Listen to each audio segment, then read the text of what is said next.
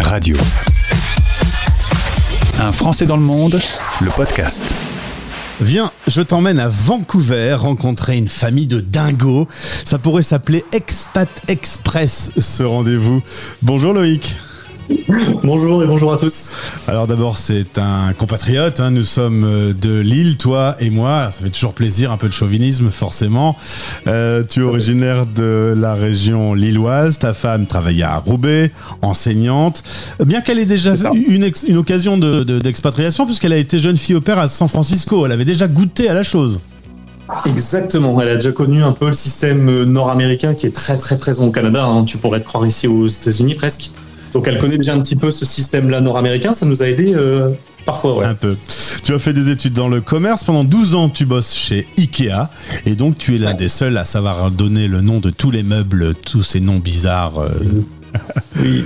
Euh, ensuite, tu changes un peu. T'aimes bien les changements, toi, visiblement. Euh, pendant 3 ans, tu pars dans le monde du courtage en assurance. Et puis, il se passe un truc en janvier 2022 avec ta femme. Alors que vous avez tous les deux 33 ans et 3 enfants, hein, de 3, 5 et 9 ans. Il y a un truc qui trottait dans la tête. Ce- cette petite idée d'aller vivre l'expatriation, c'était là, mais c'était pas concret. C'est ça. On, s'est trouvé toutes les bonnes excuses pour pas le faire. On restait devant les reportages qu'on voyait à la télé en disant Ah, ils ont de la chance, ça a l'air bien, ça a l'air bien, pourquoi pas nous? Et on sautait jamais le pas. Et un jour, on s'est décidé et on l'a fait. Alors en effet, euh, on peut dire que ça a été rapide. Janvier 2022, vous vous dites on le ferait bien. En mars, vous validez l'idée de le faire. Mi-juillet, vous êtes là-bas. Et là, on est en septembre.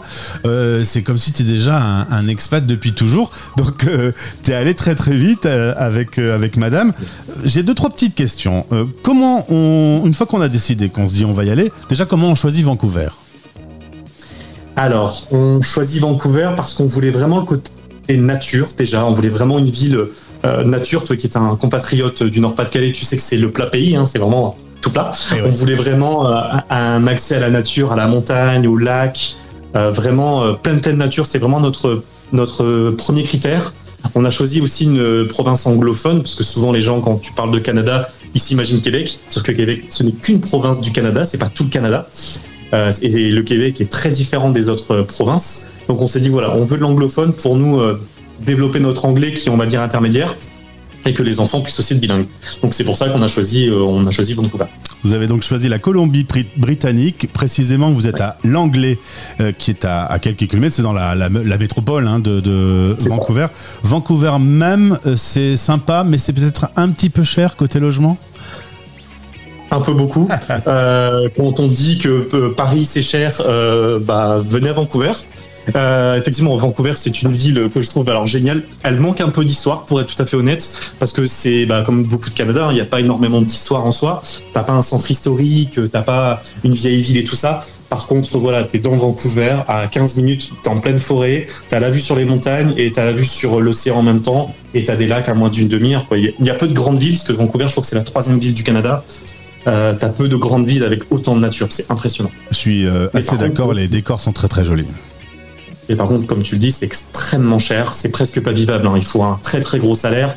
Tu vas prendre des maisons qui sont dans Nord Vancouver.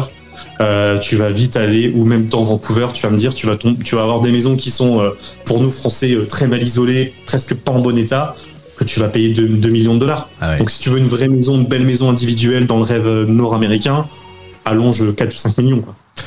Vous avez dû résoudre assez vite un problème, le problème des visas, puisque pour y vivre, il faut avoir un visa, et vous avez trouvé une solution avec le permis mobilité. C'est ça. On a utilisé une mobilité francophone.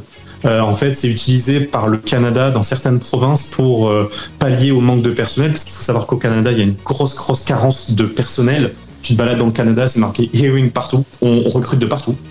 Euh, donc c'est pour ça que l'immigration est massive au, Canada. Elle est vraiment massive. Mais pour ça, il faut un permis de travail. Euh, donc en fait, l'idée, c'était déjà de trouver un job qui soit éligible à ce programme. Euh, L'employeur nous a fait le contrat de travail et suite à ça, on a pu déclencher la mobilité francophone qui a donné un permis de travail à mon épouse. Et de fait, moi, étant son mari, j'ai un permis de travail ouvert maintenant, donc je peux faire ce que je veux ici. Côté logement, tu as passé des heures sur Marketplace. Tu m'as dit que c'était un site très, euh, utile, très efficace pour euh, trouver du logement. Et en l'occurrence, tu as trouvé un logement à distance. Effectivement. Alors j'ai eu euh, pour le coup de la chance, hein, si j'écoute un peu les francophones d'ici, j'ai réussi à trouver à distance depuis mon canapé près de Lille. J'ai je sais pas, j'ai dû candidater pour en tout cas demander des informations pour je sais pas, peut-être 40 ou 50 appartements. Euh, J'en ai peut-être 5 ou 6 qui m'ont répondu, euh, deux qui auraient accepté notre dossier et un appartement qu'on a choisi. Alors l'appartement était vide, donc les premiers jours, vous avez notamment allé, euh, vous êtes allé chez Ikea et vous avez acheté un max de meubles. C'est ça. Je, je crois que j'avais jamais acheté pour aussi cher chez Ikea, parce qu'on se rend pas compte, mais quand on doit tout, tout, tout racheter, hein, euh, parce qu'il fallait tout, hein, les lits, euh, les tables, les chaises, tous les accessoires de cuisine, euh, voilà. Hormis l'électroménager, il y avait rien dans l'appartement. Donc effectivement, il faut, bah, il faut vraiment tout, tout racheter pour le coup. Donc voilà, au moins ça permet de redémarrer de zéro. Et on a aussi un container qu'on a fait partir au mois de juin. Euh, mais bon, le container, voilà, le prix est quand même assez aussi élevé. On a fait partir un container surtout pour les affaires des enfants. Euh, et le container, là, je le suis en live parce qu'il est enfin parti de Anvers, enfin, et il devrait arriver, euh, on va dire, pour fin du mois de septembre. Alors moi je vais te ramener en France un instant parce qu'on a regardé devant, mais il faut regarder derrière aussi. Quand on quitte la France, on a une maison, on a des voitures, on a de la famille et des amis. Comment vous vous êtes déchargé de tout ça aussi rapidement? Alors, euh, bah déjà, faut être honnête, on a profité du marché de l'immobilier en France qui, euh, qui avait qui était en pleine explosion. Euh, C'était euh, mars, c'est ça, mars, mars avril. Donc on a pu vendre la maison très facilement parce que c'était une maison individuelle avec du jardin en agglomération d'une grande ville. Donc euh, bah, c'est typiquement le genre de bien qu'on vend assez vite. Euh, les voitures, on les a aussi vendues. On en a vendu une un peu avant et euh, la deuxième voiture qu'on avait, on l'a vendue euh, deux jours avant le départ. Euh, et donc on a tout vendu. J'ai vendu quasiment. J'ai dû vendre les trois. J'ai vendu quasiment tous les meubles sur le bon coin. On a fait deux trois braderies. On a aussi beaucoup donné à des associations autour de l'île. Euh, pour, pour les gens qui n'avaient pas beaucoup de moyens. Donc on s'est vraiment séparé de quasiment tout. On a, pour te dire, le container qu'on a fait partir, il fait que 4 mètres cubes. Donc c'est Ouais. pas grand chose. Vous n'avez pas pris grand-chose. Tout le reste, et, on a voilà. et le reste était dans les valises, dans l'avion, mais c'est tout. quoi. Et côté humain, du coup, euh, autour de vous, les- la famille, ah, mais pourquoi tu pars si loin? Euh, c'est exactement ça, c'est exactement ça. Euh, Après, ils nous connaissent, donc ils savaient tous qu'on ferait ça un jour, qu'on ferait un truc un peu foufou un jour. Ils le savaient, mais ils pensaient pas aussi loin que ça. Surtout quand ils ont tous regardé la carte, ils se sont dit ah non, c'est pas le Québec, c'est à l'autre bout du, Canada, donc c'est pas 6 heures de, décalage horaire, c'est 9 heures. Euh, oui, effectivement. Euh, mais ils ont compris, ils ont tous compris, ils ont tous compris qu'on avait aussi besoin de vivre une aventure. Bon, les adieux, enfin les adieux, les au revoir en tout cas étaient un peu durs, forcément. Euh, mais voilà, ils ont tous compris, euh, ils nous ont donné de l'énergie aussi en partant, aussi bien les collègues de travail que, que la famille et que, les amis. Donc voilà, ça fait, euh, ça fait du bien d'être bien entouré à ce moment-là où tu as besoin de soutien. Tu euh, es sur notre antenne via le partenariat que nous venons de débuter avec BiExpat, le nouveau réseau social, euh, une application que je vous invite à installer euh, de suite. Tu, as découvert BiExpat sur LinkedIn en, surfant. C'est ça, j'ai vu. Alors, je suis pas mal installé sur les. alors, je suis pas très réseaux sociaux de base. Je m'y suis mis un peu avec. bah, en partant, parce qu'il faut aussi donner des, nouvelles aux amis, notamment sur Instagram. Donc, on, on a créé aussi une chaîne sur ça. Euh, mais je l'ai vu sur LinkedIn parce que je traîne pas mal dessus pour voir un peu le côté pro, dé- développement pro et tout ça. Je suis tombé dessus et je me suis dit que c'était une bonne idée parce qu'effectivement, euh, bah, quand t'es expat, euh, c'est bien aussi de, que d'autres expats puissent connaître ton problème, de te faire d'autres contacts aussi, expats un peu partout dans le monde au final, parce qu'on a tous plus ou moins les mêmes problématiques. hein. Euh, quand je regarde des témoignages d'expats qui sont aux États-Unis, qui sont en Australie ou même ici en Alaska, en fait, on a tous plus ou moins les mêmes problèmes avec un environnement qui est différent. C'est ça. Donc, euh, on s'est dit pourquoi pas, pas- pourquoi pas bien de se faire en- entourer de gens qui puissent aussi comprendre un peu ce que tu vis. Puis si un jour on a envie de partir en Alaska, si on connaît une ou deux personnes là-bas, bah voilà, c'est le moyen de prendre contact. Eh bien, installez l'application euh, BiExpat. Nous sommes partenaires euh, avec cette plateforme. Euh, une dernière chose, Loïc, euh, tu regrettes jamais ton choix ou il y a des jours c'est plus dur que d'autres? Il y a des jours, c'est plus dur que d'autres. hein. Comme, euh, comme je dis souvent, euh, les jolis reportages où tout est beau, magnifique, les gens n'ont pas de doute. Soit c'est des acteurs studios, soit on vit pas la même expat, clairement.